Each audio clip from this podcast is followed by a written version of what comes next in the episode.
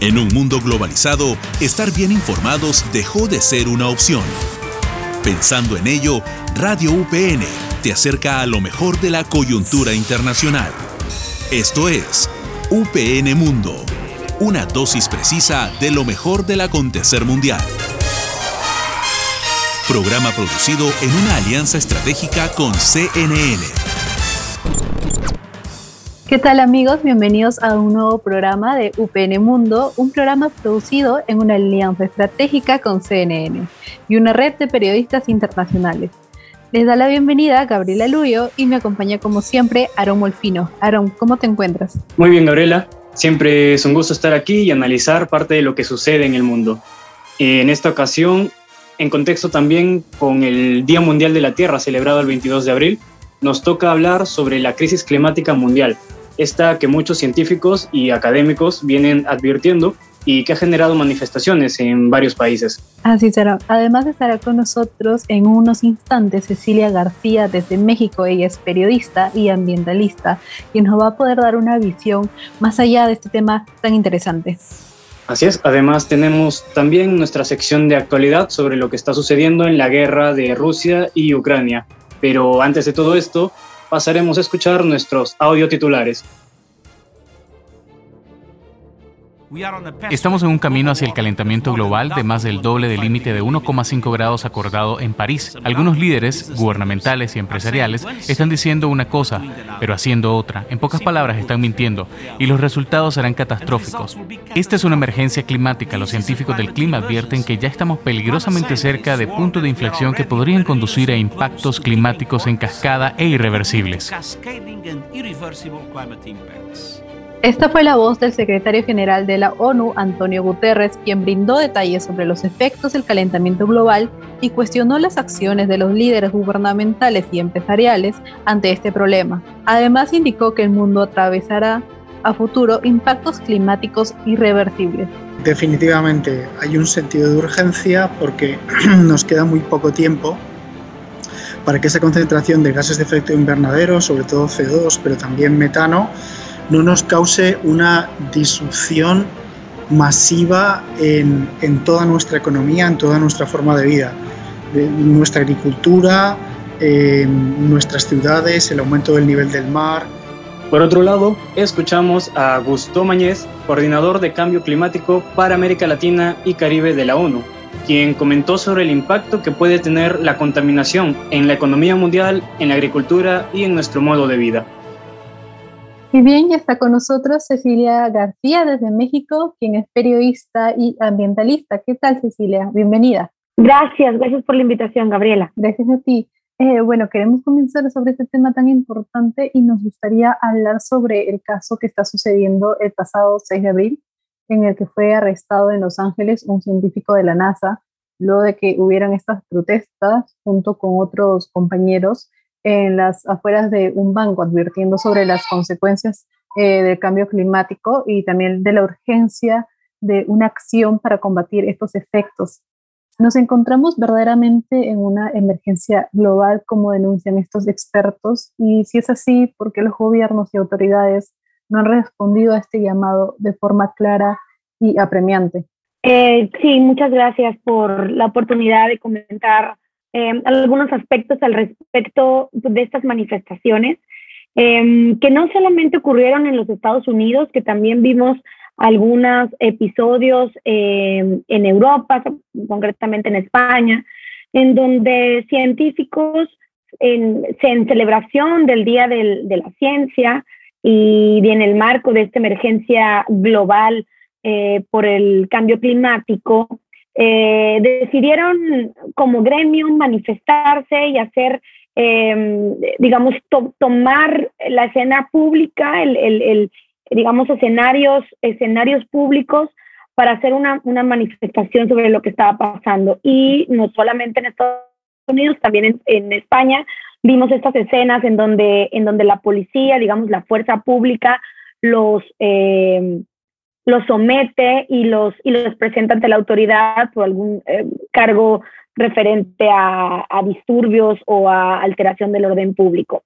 Eh, en el marco de una emergencia climática como, como la que está viviendo el mundo y cuando tenemos un reloj climático instalado en Nueva York que nos dice que en menos de ocho años eh, la temperatura global va a subir a los grados que podrían significar una catástrofe climática, podemos entender la frustración y la desesperación de un gremio como el científico que hay que ponernos en sus zapatos en el sentido de que su vocación de investigación, su vocación de, búsqueda de información, de datos comprobables, eh, con todo el rigor que el método científico puede atraerles, es, esa vocación solo tiene sentido si esa información le sirve a su, digamos, a su especie, a la especie humana, si le sirve para algo, si le ayuda a avanzar eh, en la búsqueda de, soluciones para enfermedades, si le ayuda a avanzar eh, en su convivencia social, cultural, etcétera.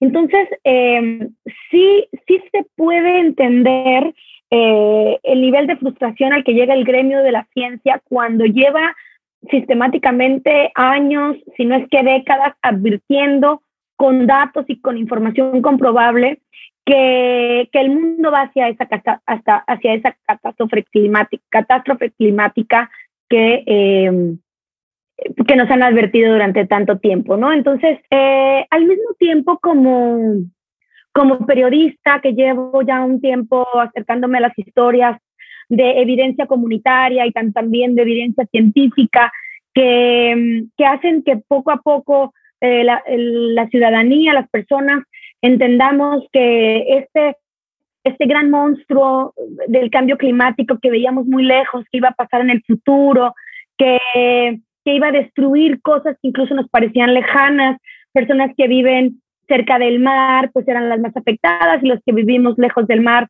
entonces, pues decíamos, eso no nos va a pasar a nosotros, pero después empezamos a ver que los efectos del cambio climático tocan a todos en cualquier, em, en cualquier circunstancia, en cualquier latitud. Queremos hablar también de este problema que nos involucra a todos y de que estos gremios de científicos, como usted dice, han denunciado también la poca repercusión mediática que se da a estas manifestaciones y a las propuestas que explican los, los científicos. Entonces, desde su perspectiva, como nos contaba como periodista ambiental, eh, ¿Considera que es así? ¿Hay una poca repercusión y esto sería conscientemente ocasionado por grupos o sería desde la sociedad que quizá falta darle la respectiva relevancia? Alguna vez escuché, Aaron, una crítica de parte del gremio periodístico que no se dedica a la información medioambiental, que decía que a los que nos toca contar esta historia del cambio climático no estábamos siendo suficientemente creativos, ni estábamos siendo suficientemente enfáticos en lo que realmente era importante. Y durante mucho tiempo me cuestioné cómo es que mucha de la información que publicamos eh, no estaba siendo suficientemente clara o no estaba conectando suficientemente bien con las audiencias. Y después, en este análisis que pongo en la mesa, encontré argumentaciones sobre estudios de audiencias que decían que es que a las audiencias, a los consumidores de información, tienen un cupo o un, un, sí, un, un, cupo eh, específico de, de, información de temor, ¿no? Que, hay, que, que la gente suele saturarse de la información atemorizante, de las amenazas, y que una vez que llegan a ese tope de información atemorizante, que viviendo en contextos de pandemia, de inseguridad, de crisis económica, eh, este, al, al, llenar, por así decirlo, su bolsa de, de les daba miedo, que les daba incertidumbre, simplemente dejaban de escuchar.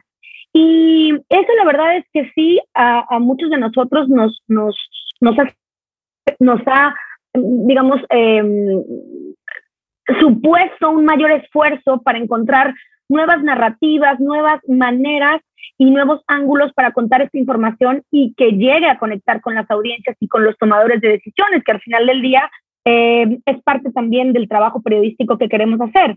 Y, y entonces encontramos una, una, una, tendencia que es apenas eh, novedosa, que apenas está intentando, que lo vemos también en, en historias periodísticas de otras partes eh, del mundo, no nada más en Latinoamérica, que es esta tendencia a explicar cómo sí se puede solucionar y cuáles sí son los pasos que dan un granito de arena en favor de la adaptación, la mitigación y el combate al cambio climático.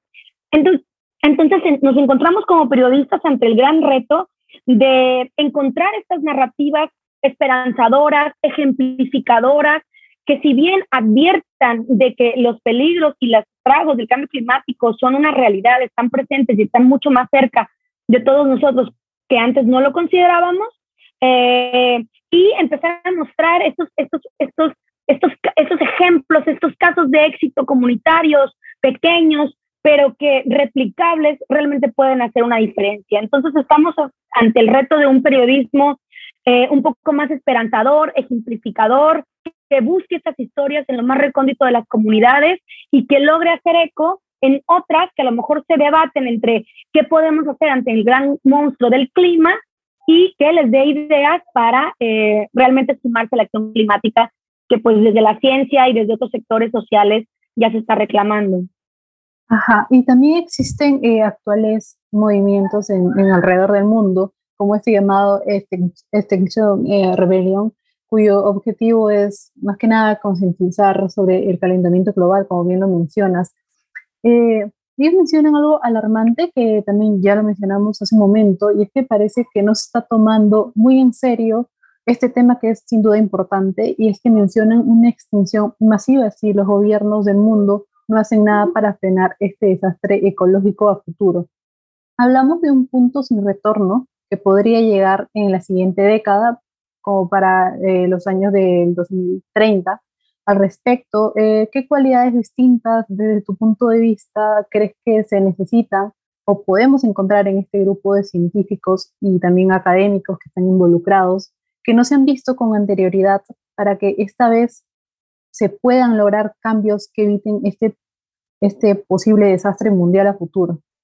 Totalmente, estoy de acuerdo en las premisas, en las premisas de, de, este planteamiento y lo que sí noto como un, como un cambio, como una necesidad en la, digamos, en, el, en la fuente científica, es que durante muchos años y era muy sabido, los científicos lo reconocían, los periodistas lo reconocíamos, los gobiernos lo reconocían, estaba esta como islas, ¿no? De información en donde, en donde las políticas públicas se hacían en una esfera, los periodistas hacíamos periodismo en otra esfera, intentando de repente con nuestra información impactar en las políticas públicas, pero en realidad nuestro trabajo no era diseñar nuevas formas de concebir ni el gobierno, ni la organización, ni la administración de ningún sitio. Y los científicos estaban en, digamos, en sus medios científicos, en sus revistas, en sus publicaciones, con, con, pocas necesidades o pocos incentivos, diría yo, para vincularse con otras islas eh, o, digamos, otros sectores sociales.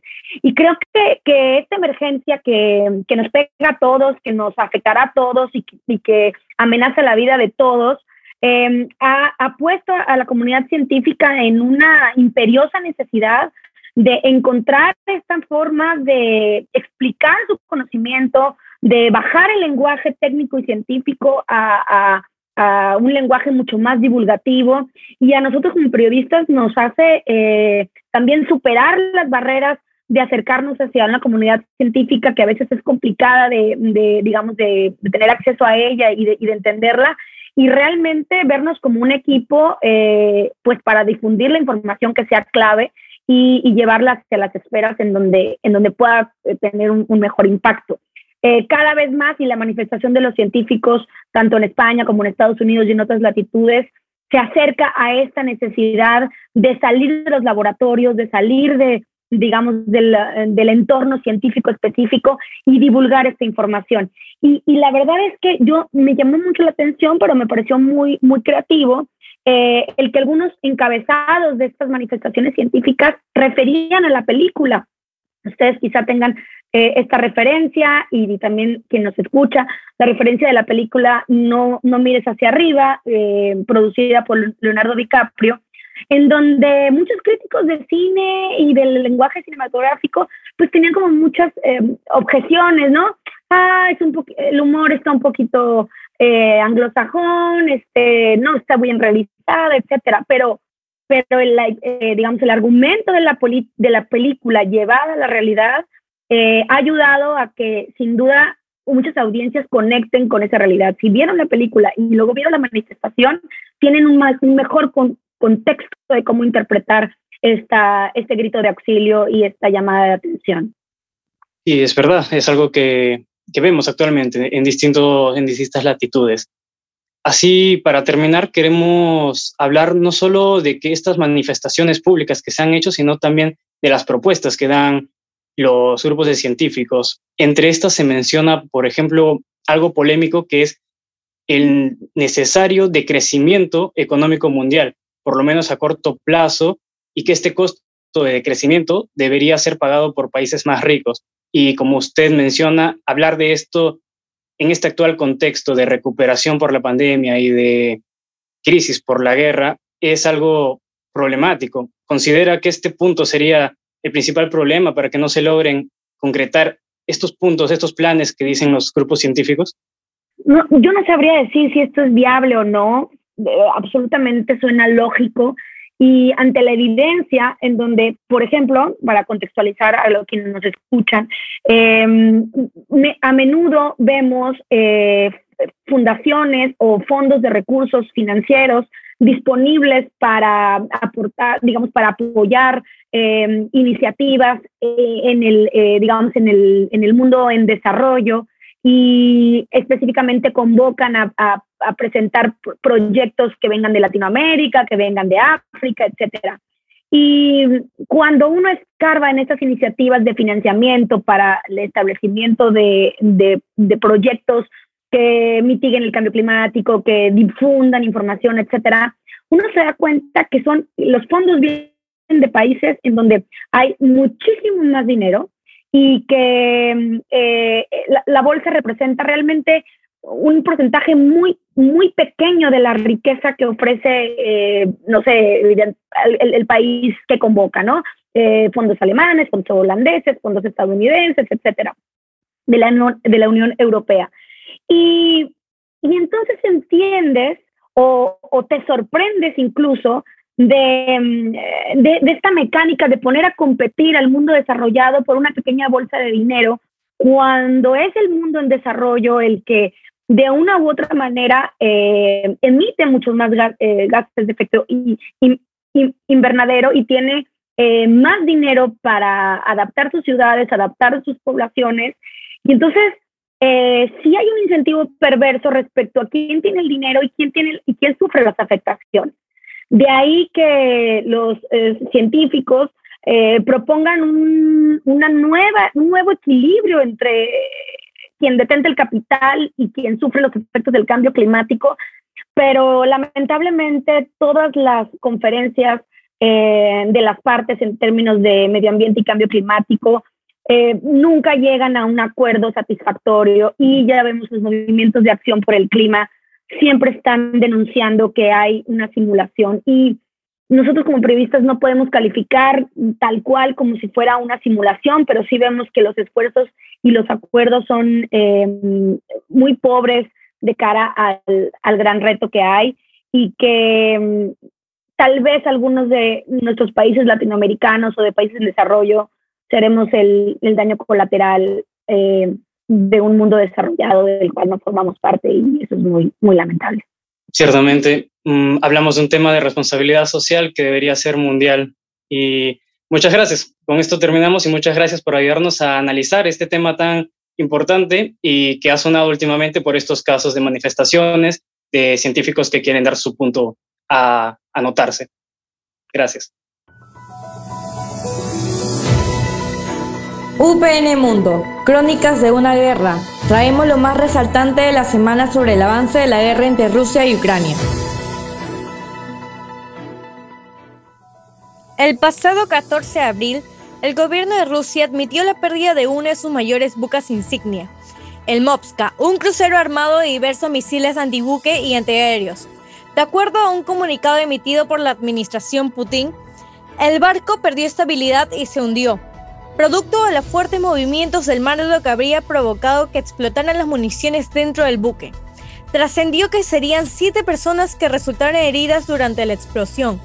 Si bien aún no se sabe con exactitud si esta versión es cierta o en realidad fue un ataque a otro país, para muchos analistas como Carl Schuster, capitán retirado de la Marina estadounidense, y Alessio Patalano, profesor de guerra y estrategia en el King's College, este es un duro golpe a la Armada rusa.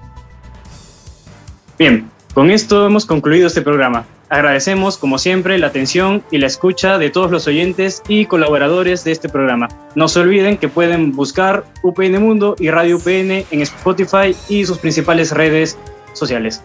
Así es, y recordarles que este programa ha sido desarrollado en marco del convenio entre la Universidad Privada del Norte y CNN. Soy Gabriela Luyo y estoy acompañada de Aaron Molfino. Esto fue UPN Mundo. Hasta la próxima.